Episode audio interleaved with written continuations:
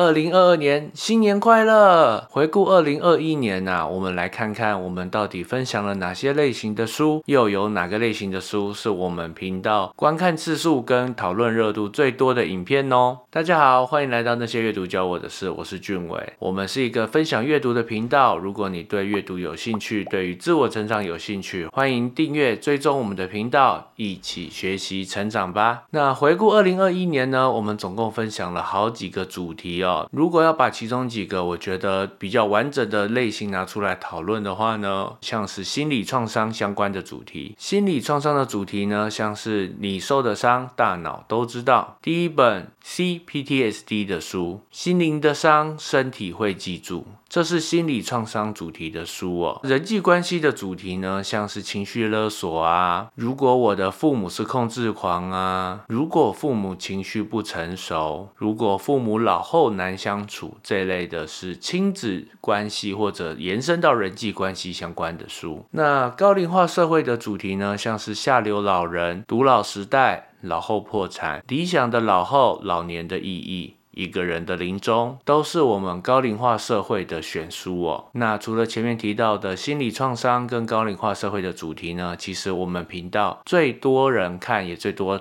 常被讨论的书籍呢，就是整理类的书籍啦。二零二一年呢，我们分享了许多整理类相关的书籍哦，像是五分钟居家办公整理术、怦然心动的工作整理魔法、不丢东西整理术、怦然心动的人生整理魔法、亲子整理术、断舍离简单生活这一类的书。刚好现在跨完年之后呢，接下来就是农历新年了。当然，在农历新年前，大家就会做一次的大扫。除利用这个机会整理居家的环境，迎接好新年的来临，不妨利用这个机会来尝试使用怦然心动整理法、断舍离，或者是不丢东西整理术这些整理的方法。只要找到一种对你有用的方法，我相信会对你的生活带来很大的改善。那最后呢，我们要恭喜自己的频道终于达到一千订阅了。一千订阅对我们来说是一个非常重要的数字哦。那希望未来我们能够产出更。好的内容，推广更多的好书，也欢迎大家把我们的频道分享出去，给有需要的人，让大家能够体会到阅读改变自己的好处跟乐趣。